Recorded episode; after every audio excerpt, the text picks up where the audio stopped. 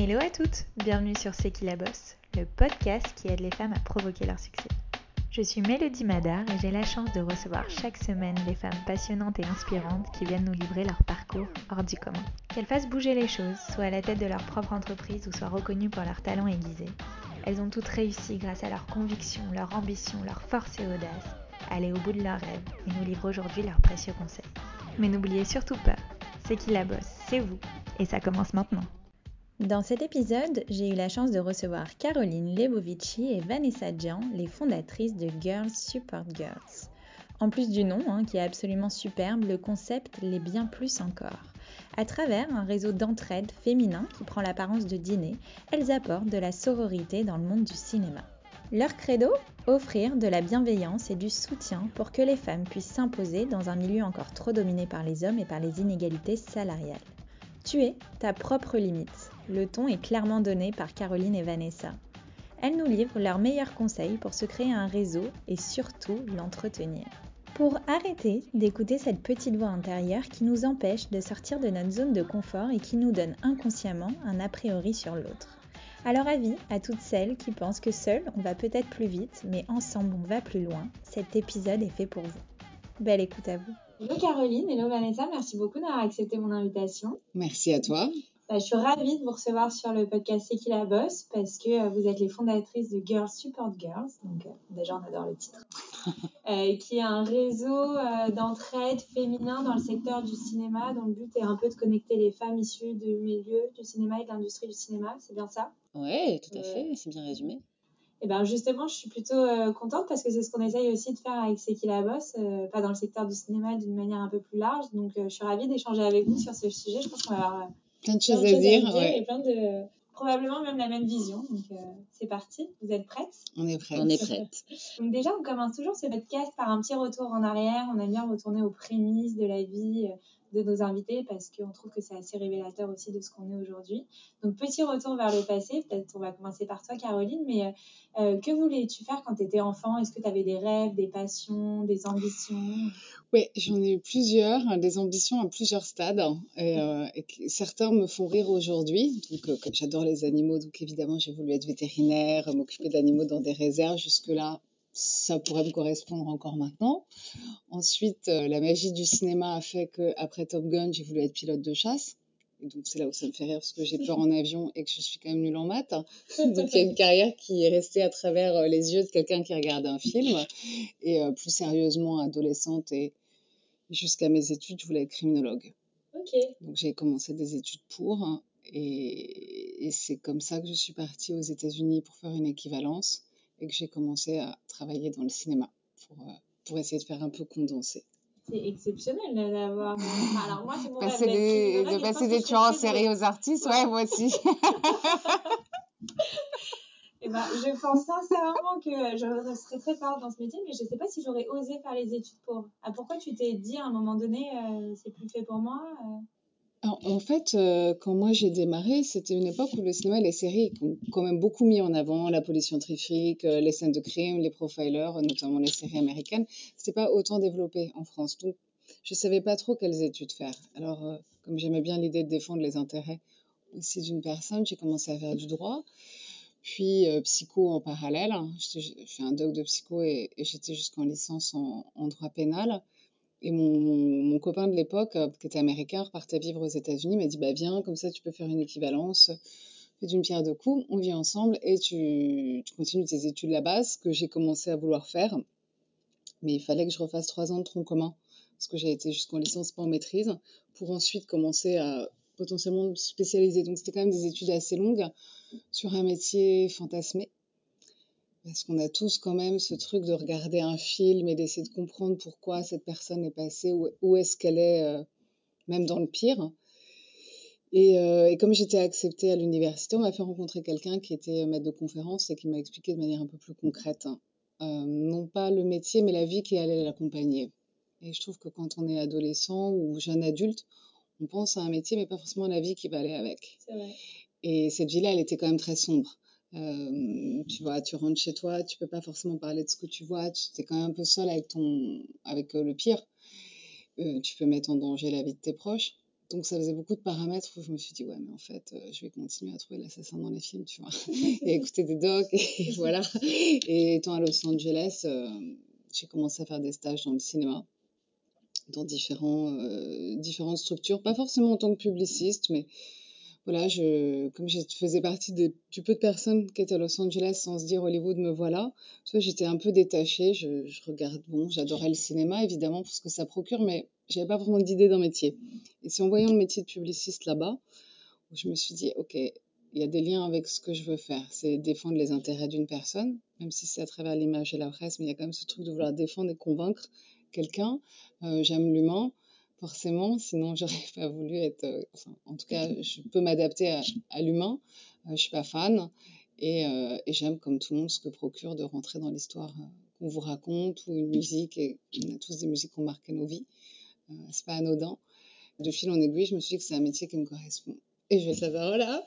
Ouais, Ouais, ça. Ah bah, c'est très joliment dit en tout cas. Oui, elle est forte. Hein. Ouais. Tu veux pas parler de moi? Ouais, j'aurais pu alterner. Je veux dire, chacun parle pour l'autre. euh, J'ai oublié criminologue. Et c'était pas lié au Seigneur des Anneaux? Entre, Au, ouais. au Silence des Entre autres, ouais, mais moi j'ai grandi avec les films de Dario Argento, euh, pas des trucs vraiment où ma mère se disait, mais il y a un truc que j'ai raté, tu vois. Petite fille, elle regarde des films euh, vraiment glauques. Ouais, Et Le Silence des Agneaux, évidemment. Ouais, je voulais être l'agent Starling, ça c'est sûr. bien sûr. Évidemment. Il faudra couper le Seigneur des Anneaux.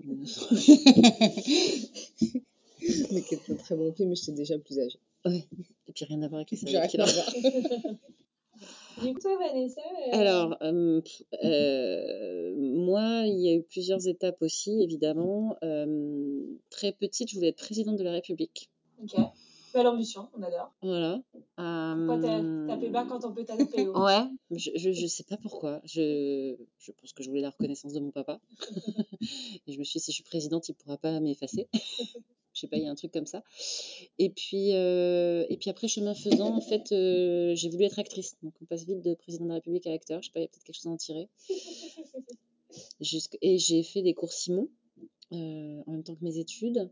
J'ai passé pas mal de castings et euh, en fait, euh, bah, à l'époque, la parole n'était pas libérée, mais j'ai subi beaucoup de harcèlement, ce qui a fait que j'ai préféré passer derrière la caméra plutôt que devant, parce que j'avais vraiment l'impression qu'il fallait passer à la casserole pour faire quelque chose. Mhm. Et j'étais jeune, j'avais pas du tout envie. C'est la réalité, quoi. Ah ouais, ouais, clairement. C'est pas le mythe de l'actrice. Non. euh, Non, non, non, non, non, non, non, non, non, vraiment. euh, Alors, on oublie quand on a, parce que maintenant j'ai euh, 40 ans, quoi, mais euh, quand on a 16 ans, mm, euh, qu'on est vierge, mm. et qu'on a envie d'être amoureuse et qu'on a encore plein euh, d'idées hyper romanesques, euh, on tombe très très haut en fait. Voilà. Alors, je pensais pas parler de ça, mais euh, ouais, c'est vraiment comme ça que ça euh, switché. Puis j'avais un manque de confiance en moi. Et, euh, et pourtant, ma prof de théâtre me disait que j'avais tout d'une jeune première. euh, et j'arrivais pas à y croire. En fait, je disais, elle en veut qu'à mon argent. C'était une école privée euh, où il fallait payer, tout ça. Je, je me suis dit, non, non, en fait, je serais mieux derrière, je serais plus protégée. euh, puis euh, j'étais amoureuse d'un acteur qui vouait un culte aux réalisatrices. Donc je me suis dit, c'est ça qu'il faut que je fasse, il faut que je sois réalisateur. Ok. Voilà. Euh, et pour être réalisateur, je me suis dit, bah, faut être assistant réalisateur. Logique. En fait, pas du tout. Pas du tout le même métier. On assiste les réalisateurs, mais pour qu'ils fassent autre chose, qu'ils créent, etc. Et toi, tu fais toute la logistique. Ce que j'ai adoré faire pendant pas mal de temps, pas mal d'années. Effectivement, on est très protégé dès qu'on passe derrière la caméra. Beaucoup plus que quand on est devant. Mais on est moins dans le désir aussi. On est plus dans, euh, on fait des choses concrètes. Et puis si on les fait bien, bah, dans le moment, ça marche bien.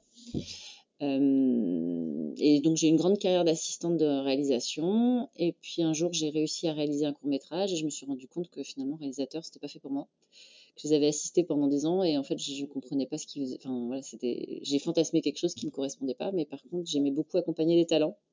C'est là où on se retrouve avec Caroline sur des bases différentes mais accompagner les talents trouver de l'argent des sujets euh, créer des histoires comme ça fédérer des gens autour d'un projet et productrice du coup. Et, et voilà.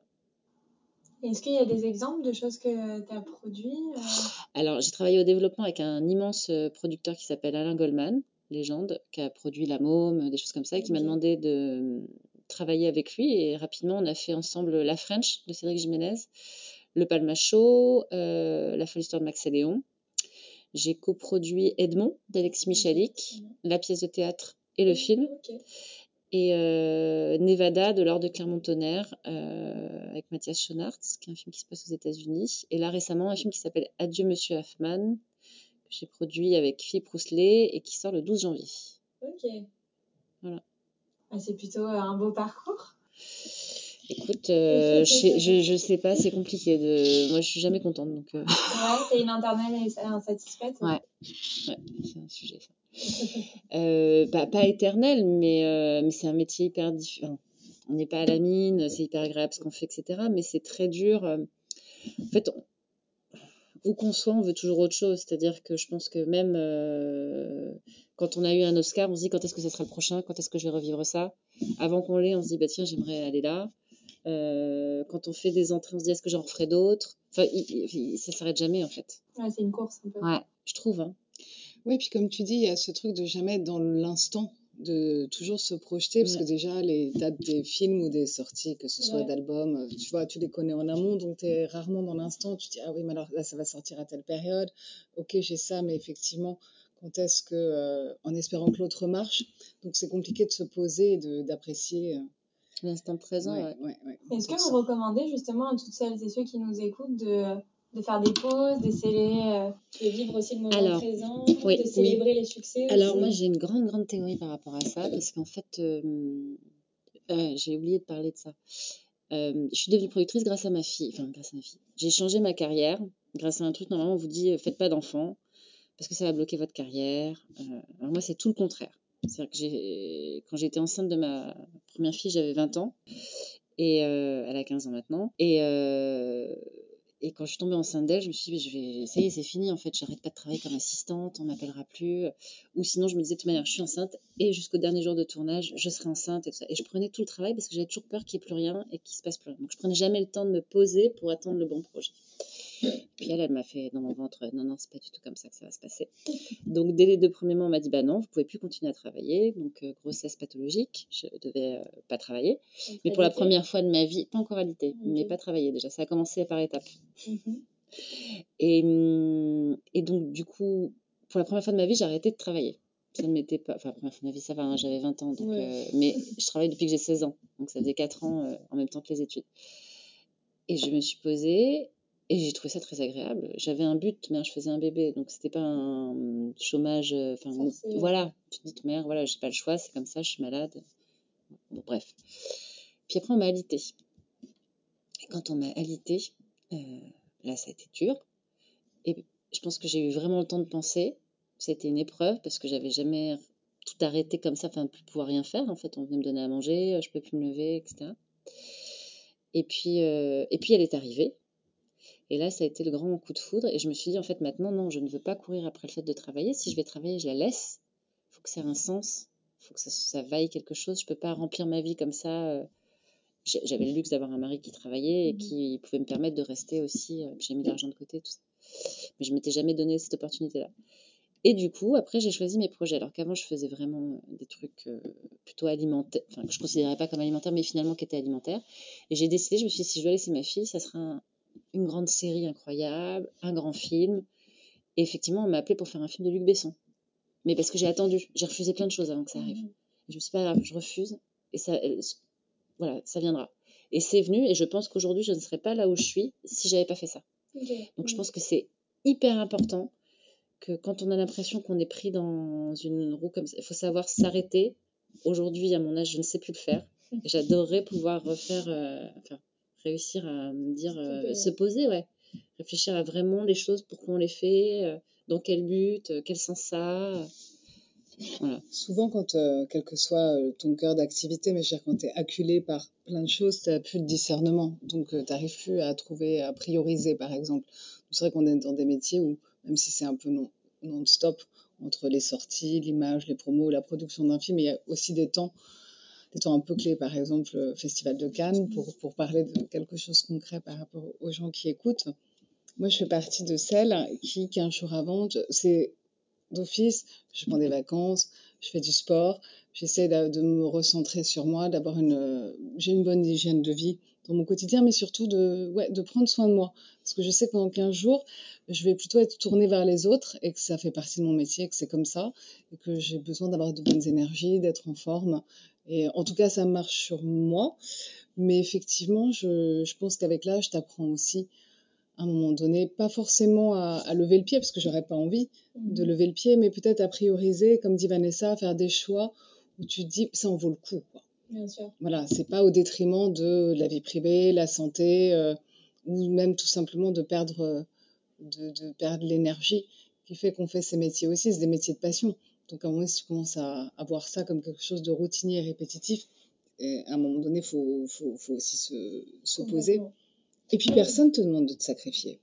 Il y a aussi ce truc-là, c'est que c'est souvent quelque chose que les gens font j'ai Et on peut parler de la petite voix qui nous parle à l'intérieur. Ah oui, la petite voix, elle est perso, quoi. C'est parfois, les gens te disent pas de travailler jusqu'à telle heure ou d'être. euh, par exemple, euh, moi, très souvent, comme c'est ma boîte, je, je travaille le week-end. J'envoie des mails. Et, alors, tu as toujours un- quelqu'un qui te répond, donc ça, c'est quand même génial. Quelle que soit l'heure, tu as quand même quelqu'un qui répond à un mail. Et puis, je, puis j'en parle à une amie qui me dit Mais non, non, non, faut pas que tu marches comme ça. Si tu veux travailler le week-end, tu fais tes mails, tu les enregistres en brouillon et tu les envoies le lundi. Parce qu'il faut que les gens ne puissent pas te contacter.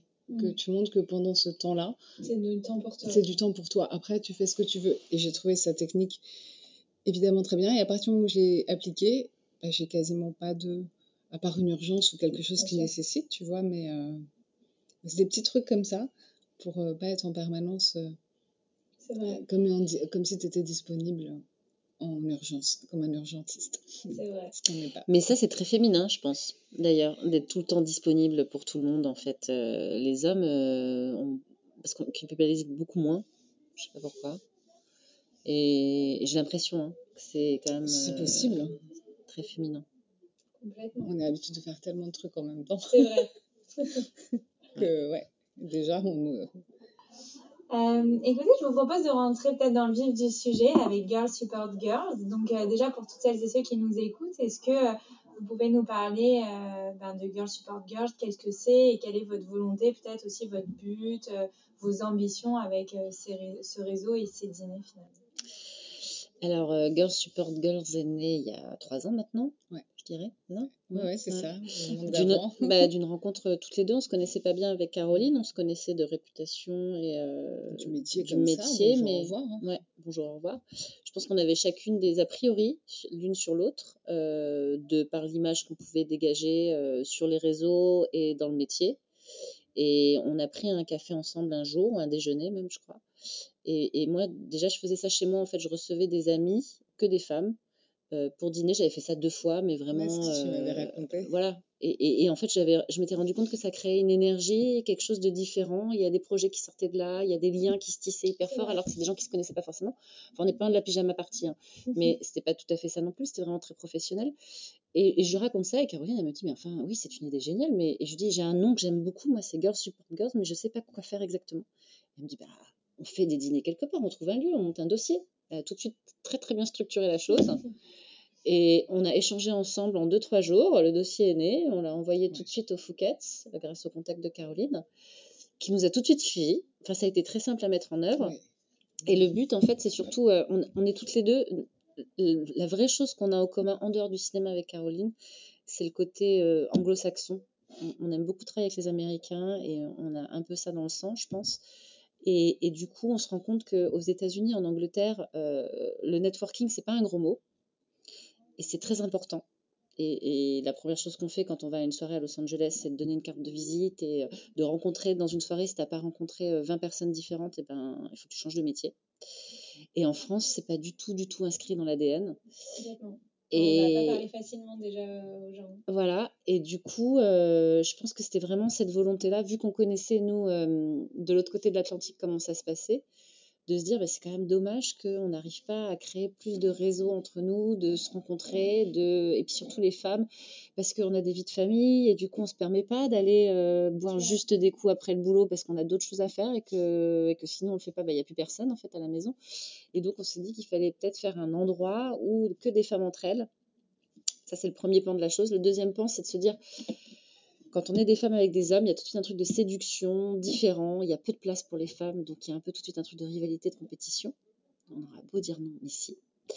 Et du coup, d'être que des nanas entre nous, que des femmes, euh, on s'est rendu compte que c'était tout de suite beaucoup plus bienveillant et qu'on osait plus se dire qu'on était face aux mêmes euh, problématiques. euh, voilà, hein, c'est ça. Hein. Tu as d'autres choses à rajouter? Bah, c'est vrai quand Vanessa, quand Vanessa a dit justement la perception que chacune on pouvait avoir et, et, on n'est jamais vraiment très conscient ou de l'image qu'on renvoie, même si on travaille dedans, euh, ou de euh, comment quelque chose que toi tu penses euh, tout à fait normal et naturel va être perçu par quelqu'un d'autre, parce que c'est impossible de plaire à tout le monde ou de s'adapter pour tous.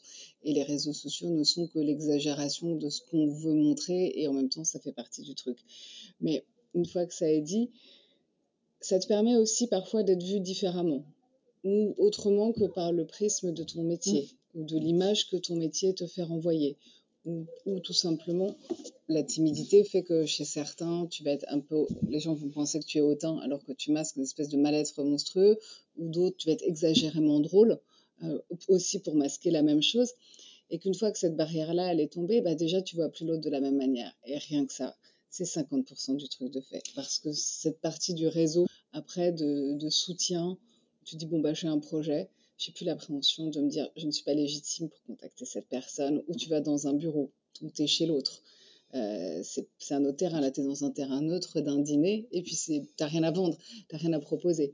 Donc une fois que ces barrières là sont tombées c'est vrai qu'après les gens se contactent entre eux euh, nous on n'interagit plus et des projets Et euh, quand même se- sont en train de Mm. naître de par ces dîners. Donc ça c'est quand même très chouette. Des projets de femmes Ouais. en plus, des trucs très forts. Enfin, on peut pas en parler, mais on voit que euh, il naît des choses qui peut-être ne verraient pas le jour euh, si c'était pas passé par là en fait, euh, des gens qui se rencontrent et euh, donc ça crée des occasions. C'est c'est créer des occasions pour les femmes et pour euh, tuer la rivalité. Vraiment, c'est euh, en fait souvent moi j'ai entendu du mal dit des femmes par les femmes. ouais complètement Et, et, moi, la première, alors attention, hein, je vais pas po- porter le doigt, je vais pas dire moi je suis une sainte et tout ça. Je suis la première, moi, à penser comme ça, en étant pourtant élevée par des femmes, aimant les femmes. Je me dis, putain, comment tu peux penser comme ça en fait? C'est tellement imprégné dans la culture euh, partout, dans notre éducation, dans ce qu'on voit, dans ce qu'on lit de- depuis toujours, que même quand il faut faire toujours très attention, et moi je me tape moi-même à l'intérieur en me disant non, tu peux pas penser comme ça et tu peux pas. Et même dans les invités ou les gens euh, pour les dîners, Caroline a me donné des listes et parfois il y a des gens sur lesquels euh, je me disais. euh, Pourquoi? Et en fait, je me suis dit non, justement, oui, je vais la apprendre à la occasion. connaître, c'est la bonne occasion. Je mets aucun veto sur rien. On invite, on mélange nos réseaux parce qu'on n'a rien à voir. C'est ça qui est chouette, c'est que C'est étonnant. on est dans des professions, finalement, un univers, c'est grand, un univers professionnel. Donc moi, les gens qui font euh, les subventions, euh, les euh, toute la partie financement d'un film, dans les chaînes, la création originale, ça va beaucoup moins être mon réseau parce que je n'interagis pas avec eux au, au quotidien. Moi, ça va être vraiment artiste, réel et euh, média. Ouais, moi aussi, c'est artiste réel, mais on n'a pas la même, euh, les, les mêmes euh, galaxies. Et bizarrement, même au Du bout de trois ans, on n'a toujours pas les mêmes. Non, du tout. On se fait des listes. À chaque fois, on a peut-être deux en commun, tu vois. Mais, euh, mais c'est parfait.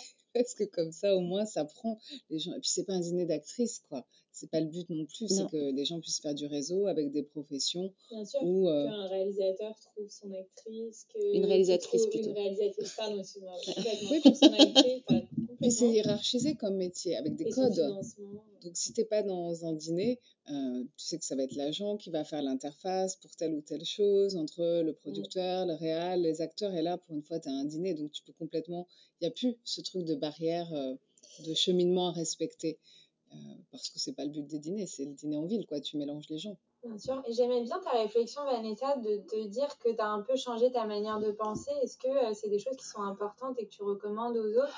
C'est-à-dire, moi, il y a un truc euh, qui m'a beaucoup aidé, moi, personnellement, c'est un peu le pouvoir des mots.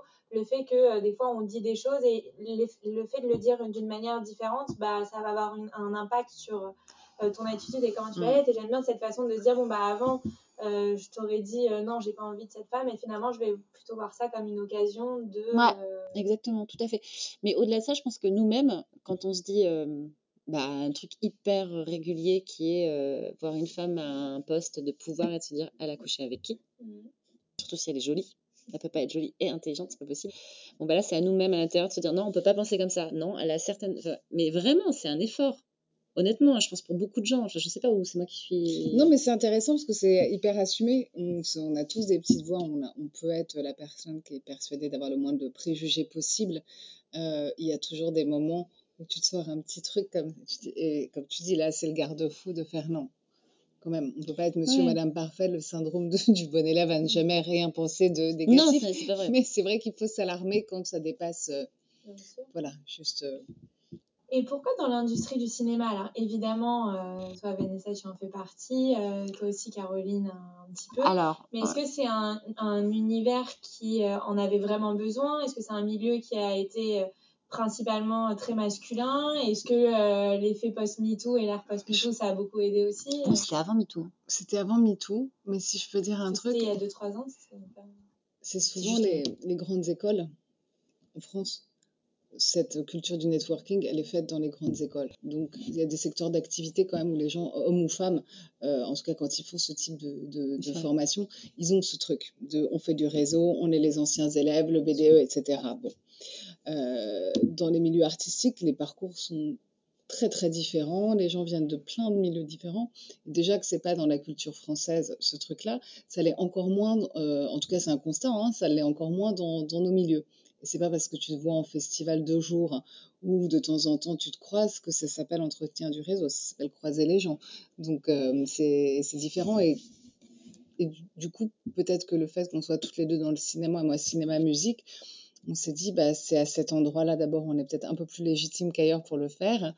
Et euh, il y a plein de dîners de femmes de l'entrepreneuriat qui sont dans des secteurs d'activité très différents mais vraiment liés au monde du cinéma il me semblait pas. Ou alors c'est sous d'autres formes.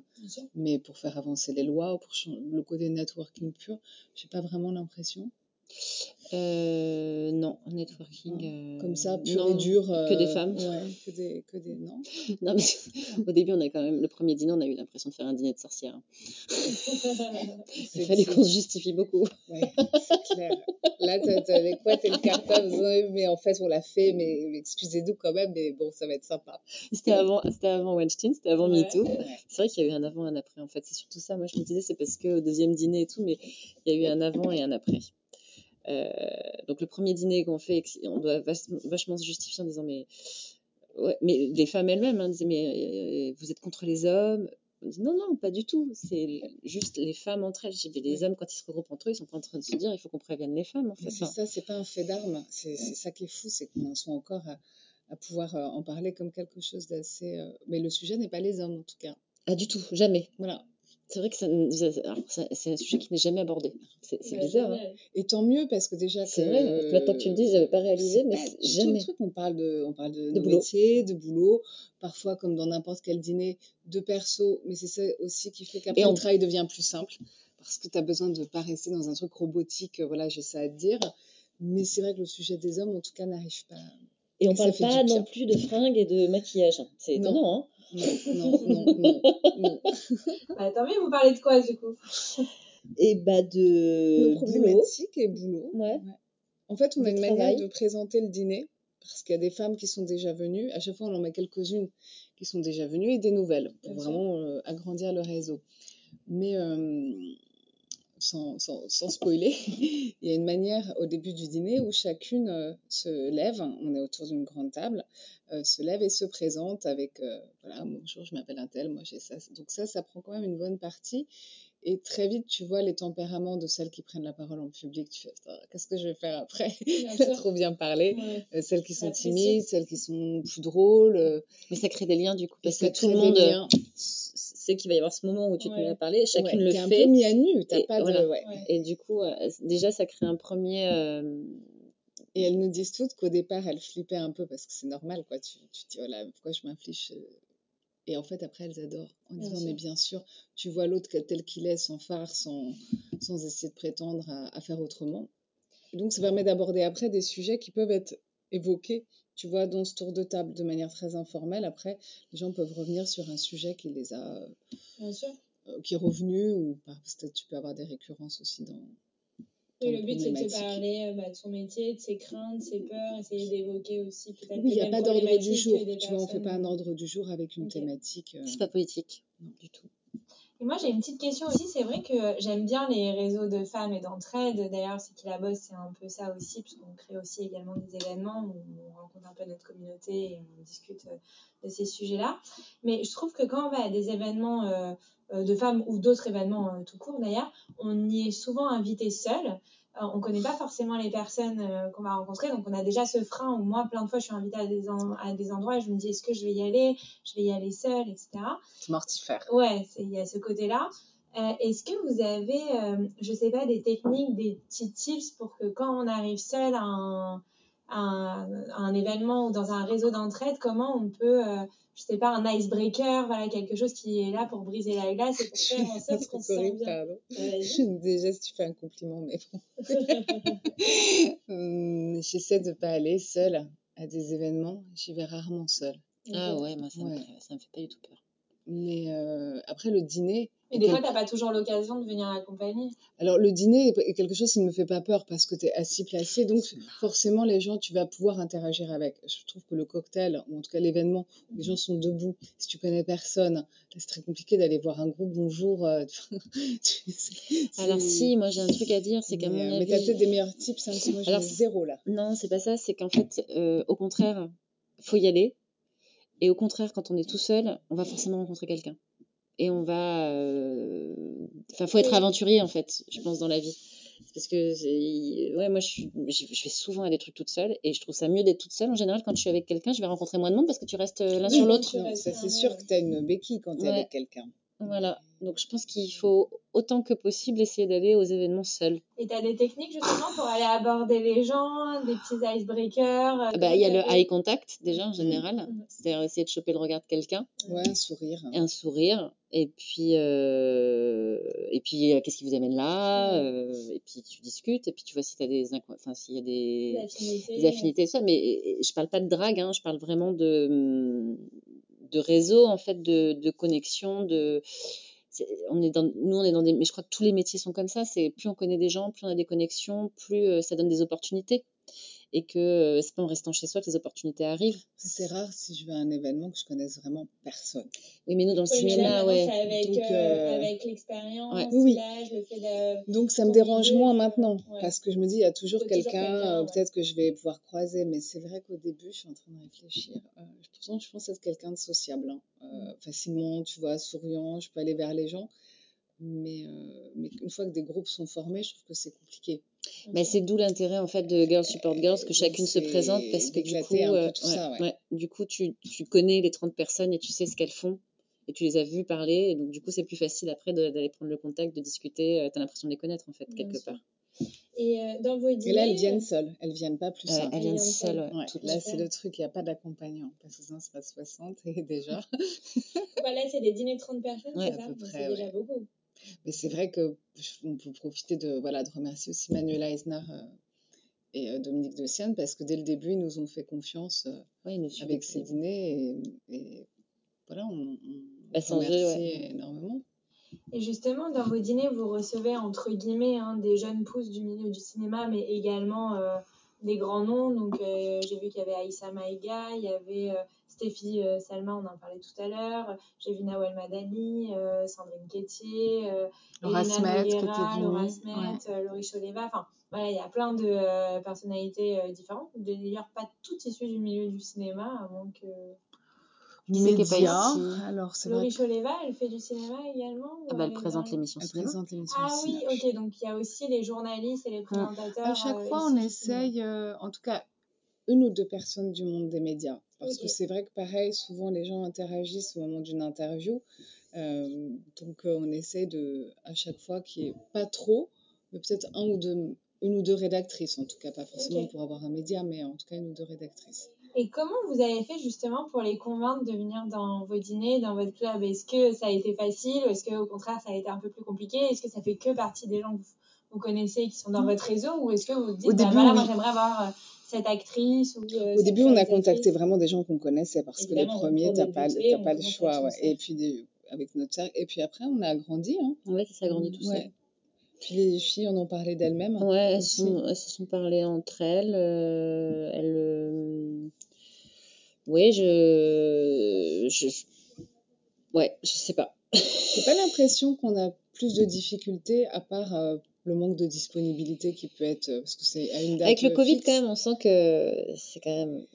On a eu de la chance, on a quand même maintenu là le dernier. Parce Mhm. qu'on s'est dit si on ne maintient pas, on ne sait pas.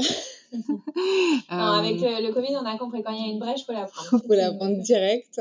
Mais euh, en tout cas, dans l'envie, euh, maintenant, c'est quand même la troisième année. Il y a quand même un gros réseau. Donc, euh, elles en ont entendu parler.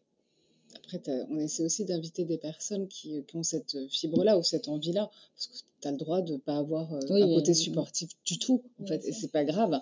Mais on, on va quand même cibler des gens où on se dit, ah, ça va leur. euh, ça peut leur parler. Ce qui ressort souvent, c'est que hum, c'est l'énergie que, qui- qui- que tu reçois quand tu ressors de là, en fait. Il y a un truc très euh, Galvanisant. galvanisant, ouais. Il y a quelque chose de très galvanisant. De, tu, tu, tu recharges les batteries. C'est étonnant. C'est parce que c'est très bienveillant.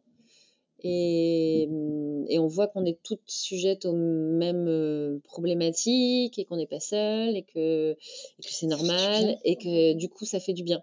Et que vraiment tout le monde ressort de là en se disant bon bah donc ça fait du bien parce que c'est quand même souvent on est seul quoi que ce soit les auteurs les actrices c'est beaucoup un métier solitaire finalement Bien sûr.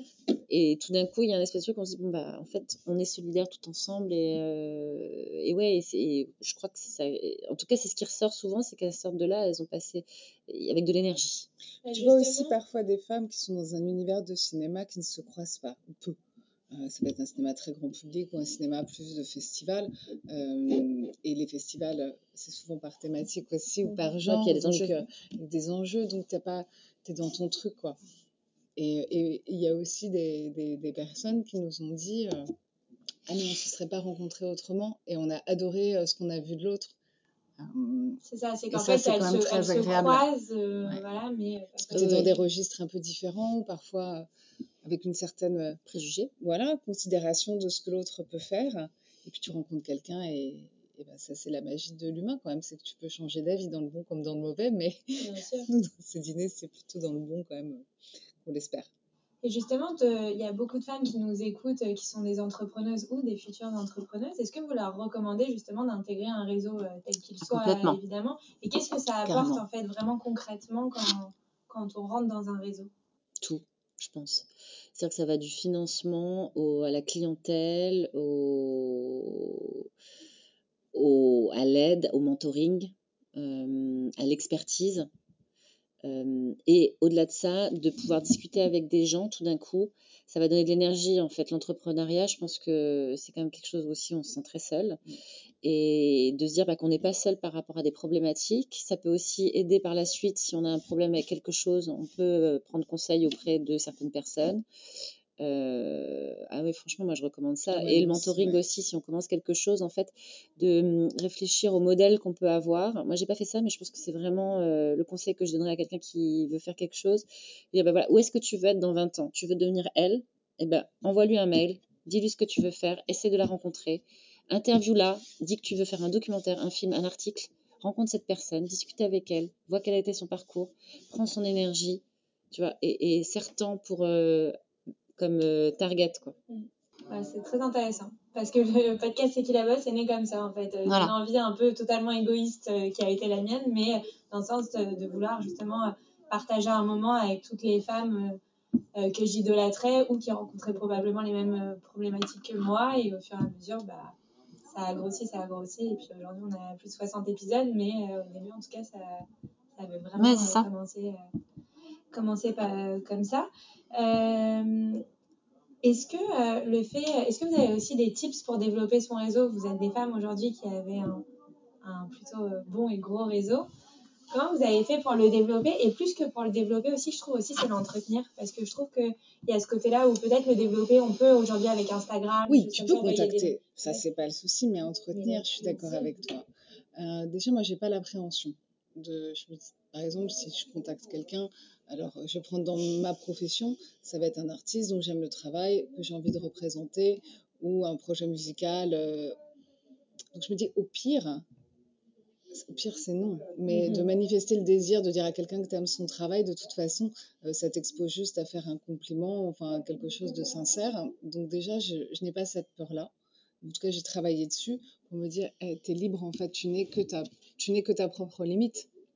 Donc, à partir de ce moment-là, si tu as envie de contacter les gens, vas-y. Et après, d'entretenir, je pense que c'est comme dans la vie de, tous les jours et les relations humaines, c'est-à-dire d'être... euh, soit c'est par l'humain, et donc d'être euh, régulièrement euh, prendre des nouvelles de quelqu'un, mais réellement, c'est Ouais. vraiment savoir comment cette personne va. Et aussi, et c'est ça qui est chouette dans le réseau, je pense, c'est de se challenger en se disant, bon, maintenant le dîner est fait, comment entretenir? Est-ce qu'on ne peut pas trouver des idées, des projets, des activités pour réunir à nouveau ces personnes sous des formes différentes? Euh, Et c'est comme ça, en proposant des idées, que tu entretiens aussi ton réseau. Après, les gens peuvent, ne peuvent pas, veulent ou veulent pas, mais tu es proactif. Euh, tu peux entretenir euh, si tu attends que les choses euh, viennent. Donc, moi, je dirais de ne pas avoir peur déjà, de faire sauter ces barrières-là, de ne pas avoir peur de prendre contact avec les gens. Comme tu disais sur le mentoring, de ne pas se mettre de barrières. Génial. Et comment vous choisissez les personnes qui viennent dans, dans, dans vos dîners Est-ce que euh, vous faites aussi en fonction des synergies qu'il peut y avoir entre chacun et chacune? Est-ce que euh, tout est extrêmement bien pensé Ouais, dans le quand sens même. que... euh, Ouais, quand même. ouais. Ouais, quand même, on essaye d'avoir trois même. de chaque euh, partie, quoi. Ouais. Euh, trois femmes de partie financière, euh, trois femmes euh, Réal, réelles, auteur, ouais. ouais, trois femmes, euh, voilà. Et donc dix secteurs, euh, trois de la presse, euh, des, des, des âges aussi, euh, tu vois, de- des stades de carrière, pardon, diversité et âge différents. diversité, euh, parce que c'est normal, en fait, j'aime pas ce mot. Moi, ce mot, il me fait- je le comprends pas, Oui, mais, mais malheureusement, c'est le mot qu'on emploie pour essayer d'exprimer euh, ce sujet. Euh, donc voilà, que toutes les femmes, en tout cas, soient représentées. Et pareil, à des stades de carrière différents, parce que c'est ça qui fait que tu peux évoluer, changer euh, avec, euh, avec des gens qui peuvent te. Bah, ça rejoint un peu le mentoring, même si c'est pas quelqu'un que tu as choisi d'aborder, mais en tout cas qui peuvent te faire partager leur expérience et, euh, et tu te sens un peu. Moi, je me souviens quand j'ai démarré mon métier, et je pense que ça préparait pour toi ou pour toi, le manque de confiance, c'est un truc qui est aussi renvoyé par l'autre. Je me souviens de rentrer dans des endroits et pourtant, je pense être quelqu'un, même si je n'ai pas tout le temps confiance en moi, mais je n'ai pas un manque de confiance. Mais parfois, le regard des gens faisait que j'avais des couettes et un cartable qui poussaient. Et je me disais, pardon, excusez-moi, hein, je suis rentrée dans cet endroit, mais en fait, j'ai pas encore l'âge d'y aller. Et, euh, et je pense que voilà, plus tu connais de gens, plus tu te sens euh, pas seul, euh, plus ce truc-là, quand même, s'enlève. hein, qu'on a toutes eu. Et du coup, comment vous voyez l'avenir du cinéma Est-ce que ça a évolué? Est-ce que vous l'avez senti évoluer? La productrice, La question, là, c'est compliqué en ce moment. c'est difficile. Euh, c'est difficile de répondre à ça dans le contexte actuel euh, Covid. euh, et, et puis il est complètement en plein changement. En ce- ouais, on est en pleine mutation. On est un peu comme la musique il y a 10 ans. Avec le streaming, ouais. avec le streaming, qui a bien réussi à se relever de ça après, je sais pas, 3-4 ans où ça s'est cherché comment réussir à réinventer. on est en réinvention. Donc ça, ça veut dire euh, révolution. Donc, euh, qui dit révolution dit euh, la casse aussi. bah oui, c'est ça, c'est hum, ça va un peu dans tous les sens, c'est très plein d'énergie, de de choses qui vont un peu de partout avec les plateformes, les streamings, enfin ouais, les plateformes euh, et en même temps les salles, on sait pas trop et en même temps quand la photographie est arrivée, on a dit que la peinture était morte, la peinture existe toujours. Quand la télévision est arrivée, on a dit que le théâtre était mort, le théâtre existe toujours. Quand voilà, donc ça ça va être différent Ouais, et on sait mutation. pas encore comment. Et j'adorerais savoir. Ça me permettrait de savoir un peu plus. Mais voilà, faut, on avance. On verra. Mais c'est excitant en même temps. Complètement. Euh, J'aimerais bien qu'on parle rapidement de la vie euh, perso. Euh, comment on arrive à gérer sa vie de femme, sa vie d'entrepreneur, sa vie de réalisatrice et de maman, enfin voilà, de productrice. voilà, comment on fait vous, avez, vous êtes des femmes un peu avec mille et une casquettes. Comment on arrive à conjuguer tout ça dans sa vie? C'est le bordel ou ça va? Euh, Moi, j'ai toujours euh, essayé de faire en sorte que ma vie privée ne soit pas sacrifiée pour ma vie professionnelle ou de ne pas sacrifier ma vie professionnelle pour ma vie privée. Donc, euh, il y a un moment, je. Il faut un équilibre. Je coupe et j'ai. Cloisonne. Ouais. Je, comme beaucoup de femmes, je suis capable de faire plein de trucs à la fois. comme beaucoup de femmes, il y a des moments où je me dis, mais comment je fais autant de trucs à la fois? Mais, euh, mais encore une fois, j'ai pas le, cette notion de sacrificiel, je ne l'ai pas. Et, euh, et j'en ai vu des gens parfois se sacrifier, mais d'eux-mêmes, tu vois, sacrifier leur vie privée. Et pour autant, euh, dans les métiers en tout cas de représentation, puisque c'est le mien, c'est pas pour ça que les gens vont rester c'est pas parce que tu es H24 corvéable à merci que les gens vont rester, voire même ça fait l'effet inverse, euh, comme dans les rapports humains. C'est-à-dire quand c'est trop, c'est trop, trop dispo, ça marche pas. Euh, les gens, ils veulent euh, un service. Euh, et c'est vrai que c'est des métiers où on a des manières de parler assez familières, des codes de langage proches de l'amitié ou un peu exagérés. Et euh, moi, je dis, tu vois, mes clients, par exemple, euh, parce que je veux cette barrière où je me dis, attends, c'est un service, mais après tout, le soir, euh, non.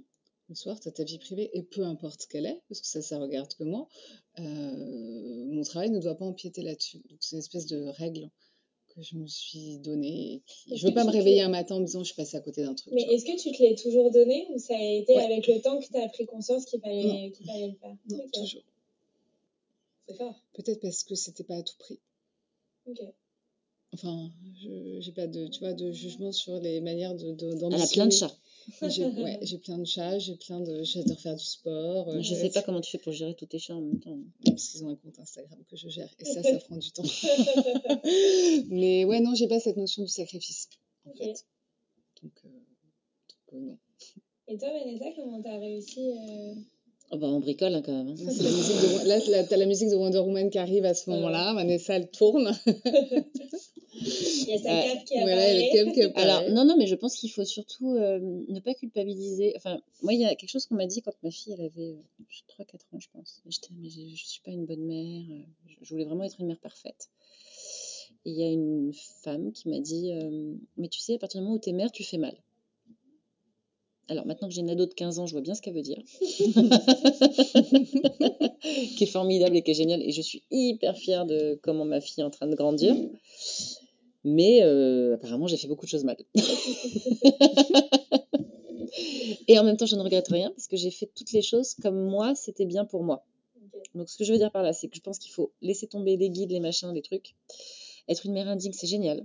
À partir du moment où on fait les choses euh, comme nous, on a envie de les faire, ouais. Pour nous, en fait. À partir de là, ça peut être que bien pour les enfants, je pense. Je pense que l'exemple que j'ai donné à ma fille d'une mère qui s'éclate dans son boulot et qui aime ce qu'elle fait et qui euh, a un roller coaster, tout d'un coup, un projet qui part, je suis hyper heureuse. Elle me voit la semaine d'après complètement par terre parce que finalement, non, ça part plus. Et puis finalement, ça part. Et puis, on va aller dans tel pays parce qu'on va aller tourner ça. Et puis, c'est pris dans tel festival, c'est génial. Mais là, le financement vient de tomber, donc c'est fini. Non, c'est terminé. Euh, je ne ferai plus jamais rien. Enfin bon, elle a vu tout ça. Ouais, ouais, et, et, et, et, et je vois une, une, jeune fille très forte qui veut faire des grandes choses, qui a envie de faire, enfin, qui est inscrite dans tous les clubs de son lycée, qui est pleine d'envie, pleine de vie. Et je me dis, en fait, si je m'étais occupée d'elle euh, en me sacrifiant et en, et en faisant pas ce que. Je ne lui aurais pas transmis ça, même si je lui ai transmis de manière inconsciente, ça n'a pas du tout été conscient. Elle a eu des filles au père. Et ben, c'est génial parce qu'elle est bilingue. Voilà, donc je m'en suis pas occupée non-stop, mais elle est bilingue et ses filles étaient géniales et, et, ça lui a donné une vision du monde en fait, de se dire qu'il y a plein de choses qui existent ailleurs. C'était des étudiantes souvent, ça lui donnait le goût d'étudier. Euh, donc je pense qu'il y a autant d'éducation que de mères et que d'êtres humains différents et d'envie et de femmes et on n'est pas obligé d'être mère pour être accompli non plus. Et, et, et c'est pas parce que euh, j'ai vu plein de, enfin, je vois plein de mamans qui essaient de tout bien faire, euh, être la mère parfaite, mais elles sont très malheureuses. Parce que c'est pas du tout ça qu'elles auraient envie de faire, en fait, en vrai, si elles s'écoutaient. Mais du coup, les enfants, euh, à 15-16 ans, ils font juste n'importe quoi, en fait. Parce que je pense qu'ils sentent qu'il y a quelque chose qui, enfin, voilà. Une contrariété, une frustration. Ouais. Donc moi, je dirais qu'il faut s'écouter, se mmh. faire plaisir. Euh, et si, euh, on, et, et, si on est très bien et qu'on a envie d'être à la campagne avec ses enfants et de s'occuper que de ses enfants, c'est très bien aussi. Enfin voilà, je pense qu'il y a. Il faut s'écouter. Ouais. Ouais, de pas avoir de, de jugement, comme on a Mmh, tendance effectivement euh, à avoir euh, sur une femme qui a des enfants. Ah, mais pourquoi Ou une femme qui n'en a pas. Mais ah, alors mais moi, le nombre de fois qu'on me dit, ça, mais qui s'occupe de tes enfants? C'est incroyable quand même. euh. Et tu fais, mais c'est marrant parce que ça, on le dit jamais à mon mari. C'est bien en plus, mais bien sûr. Donc moi, j'ai une vanne hein, là-dessus. À chaque fois, je- je- quand je suis à Cannes, Ouais, ça c'est au pas oui, c'est- festival de Cannes, C'est la vanne pour petits, Cannes. au festival de. Cannes, Le guide de la répartie par parti. j'arrive au au festival de Cannes. Mais, mais qui s'occupe de tes enfants? Alors derrière ça, faut entendre. Tu es une mère indigne. Mm. Tu laisses tes enfants toutes seules. Comment oses-tu? Comment oses-tu? Donc moi, je réponds, bah, je les ai mis à la DAS, hein, comme chaque année. Voilà, fin de, fin de Évidemment. l'histoire, évidemment. Mais ce qui est étonnant, c'est qu'encore... rue, ils m'attendent là. Ils mangent pas, les pauvres. 15 jours sans alimentation, quand même. c'est pas raisonnable.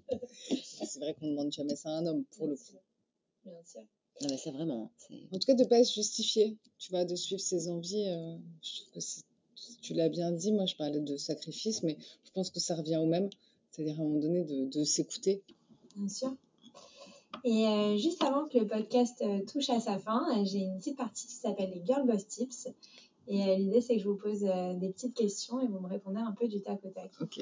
Donc c'est pas de chanter, ça va. J'ai peur. Deux casseroles.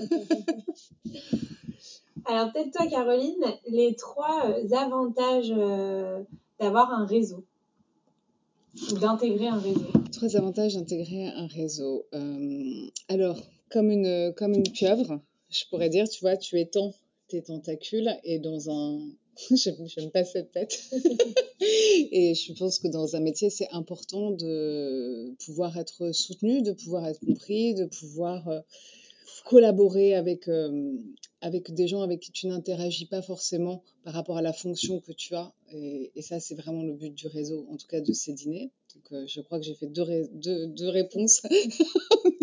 Ça. Et la troisième, c'est que tout d'un coup, euh, tu, tu te sens moins seul. Et ça, c'est hyper important, en fait. Tu as la famille que tu choisis, tes amis, ta famille, mais aussi ce réseau de, de, de gens que tu construis et qui te permet de, oui, de te sentir moins seul dans l'univers professionnel dans lequel tu es. Et c'était très long, les trois tips. Et ça me va. Donc, c'est bon. Je suis empêtrée dans mes tips. Euh, toi, Vanessa, que dirais-tu à ton toi plus jeune? Voilà, si tu devais parler aujourd'hui, euh, Sois actrice, vas-y, Ouais. fonce voilà, Vanessa de 15 ans, avec le recul, qu'est-ce que tu lui dirais là? Ah, fais des études. Pourquoi? Fais des études parce que je pense que c'est quand même un accélérateur de tout en fait, de, de réseau, de, de pouvoir, de. Moi j'ai travaillé trop jeune, je pense. Je pense que j'aurais fait des études. Ouais, je pense que je regrette un peu de ne pas avoir plus étudié. Ouais. Alors, je sais que c'est pas très politiquement correct de dire ça, mais. euh, Non, pas forcément. Moi, moi aussi, je suis très partisane des études. donc, Ouais, euh, je pense, je fais, fais des grandes écoles, fais des études. Alors oui, ce que je regrette, c'est de pas avoir été aux États-Unis jeune, moi, de pas avoir, parce que je voulais pas que ça coûte. Puis j'aurais pu faire euh, travailler à l'étranger en fait et me payer mes études moi-même. J'ai eu peur. Les, Éta- les, les, pardon, les États-Unis principalement ou juste euh, aller à l'étranger? Aller à l'étranger et je pense que je voulais pas laisser ma maman euh, seule parce qu'elle Mhm. était seule et qu'elle l'aurait mal vécu. Du coup, j'ai pas, je me suis pas sentie de partir et voilà et je regrette. Et moi, ce que je dis à ma fille aujourd'hui, c'est je lui dis mais vas-y, casse-toi, va faire tes études à l'étranger, pars en Corée si tu veux, en Chine, où tu veux. Je suis hyper contente, je viendrai te voir, c'est formidable. Voilà. C'est un tips aussi que tu donnerais à toutes celles et ceux qui nous écoutent et qui ont, euh, je sais pas, juste euh, qui sont avec une mère célibataire ou une mère seule ou euh, des parents seuls et qui se mettent un peu cette pression aussi de se Oui. dire il faut que. euh, Non. Il faut pas. Non, non. Tu- la maman, elle a décidé de faire des enfants, ça la regarde. On n'est pas des béquilles, on n'est pas des pansements, on n'est pas des médicaments. Et on doit mener notre propre vie. Et, voilà. et si les parents ne sont pas capables d'entendre ça, c'est qu'il y a un vrai sujet et il faut vite, vite partir. Au contraire. Pardon, hein, c'est pas du tout politiquement correct. mais- Non, pas du tout. Pas du tout. Euh, Moi, j'avais une mère seule et euh, j'ai décidé de faire mes études au Canada et ça a été une décision difficile à prendre. Mais vachement bien. Et euh, finalement, mais vachement bien pour moi, ça c'est sûr, mais finalement vachement bien pour elle. Bien parce sûr. que moi, j'étais un peu le centre du monde euh, pour elle. Et ça, ça lui a aussi appris enfin, voilà, elle s'est occupée de moi pendant 20 ans. Et, et, là, même là, elle est transformée. Ça fait dix ans que maintenant, elle me base carrément. C'est-à-dire, elle a décidé de mettre ça, enfin, de plus mettre sa vie de côté et de vivre sa vie plutôt que de la vivre, vivre sa vie à travers la mienne ouais. aussi. Et je pense que moi, j'aurais rendu service à ma mère bah en partant. Bah, Mm. Je trouve que ça rend vraiment service. C'était pour Mm. ça que j'avais cette question qui m'est T'as raison. Non, non, mais t'as raison. C'est important, faut le savoir, parce que quand on est enfant, on se rend pas compte de ça, en fait. Mm. Et c'est un super bon conseil, je pense. Et du coup, euh, bah, peut-être une question à toutes les deux. Hein. C'est qui la bosse? C'est le podcast qui aide les femmes à provoquer leur succès. Alors j'aime bien aussi poser cette question. Euh, que signifie pour vous le succès? C'est vrai qu'il est propre à chacun et chacune. Hmm. Et alors, quelle serait la définition bah, de Caroline et de Vanessa? Je veux un Oscar. c'est l'Oscar, l'Oscar, l'Oscar. Bah, je pense que là, comme on se rejoint toutes les deux sur le côté anglo-saxon, là-bas, la réussite, ou en tout cas la réussite professionnelle, c'est quelque chose qui est très assumé, qu'on a beaucoup moins. C'est-à-dire, tu, fais un métier, tu as envie de réussir dans ton métier, donc d'être parmi les meilleurs dans ton métier, de bien gagner ta vie, et de la reconnaissance, on va dire, euh, euh, pardon, d'image, c'est-à-dire la reconnaissance par tes pairs, et aussi euh, bien gagner ta vie de par ton métier. Ici, c'est quelque chose de beaucoup plus tabou, qu'on n'ose pas trop dire, on s'excuse même parfois de vouloir un peu trop réussir. Après, encore une fois, pour moi, la réussite, hein, la vraie réussite dans ma vie, c'est d'arriver à combiner effectivement mon épanouissement professionnel et je suis très heureuse au bout de 17 ans de continuer à avoir ma, mon agence.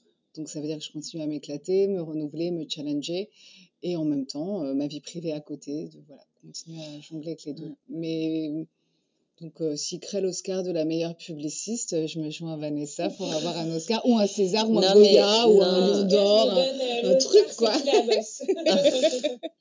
Ouais, non, non, mais je... c'est multiple hein, la réussite. C'est compliqué hein, de répondre. À... Enfin, le problème, c'est qu'une fois que tu as l'Oscar, bah, tu te dis quand est-ce que je vais avoir le prochain? Tu vois, ça ne s'arrête jamais. Non, on revient au début de, du Quincy podcast. Jones, mais- il a un nombre de Grammy quand même. Quand tu vois chez Ouais, lui et ses vrai. Grammy, et là tu fais bon, est-ce qu'il en voulait encore? Parce qu'il en a au moins 10, 15. Ouais, ça n'a plus de sens ouais, quand on arrive là. Voilà. Oui, alors oui, je sais pas. Ouais, je sais- parce qu'il y a aussi la réussite personnelle avec. euh, Bien sûr.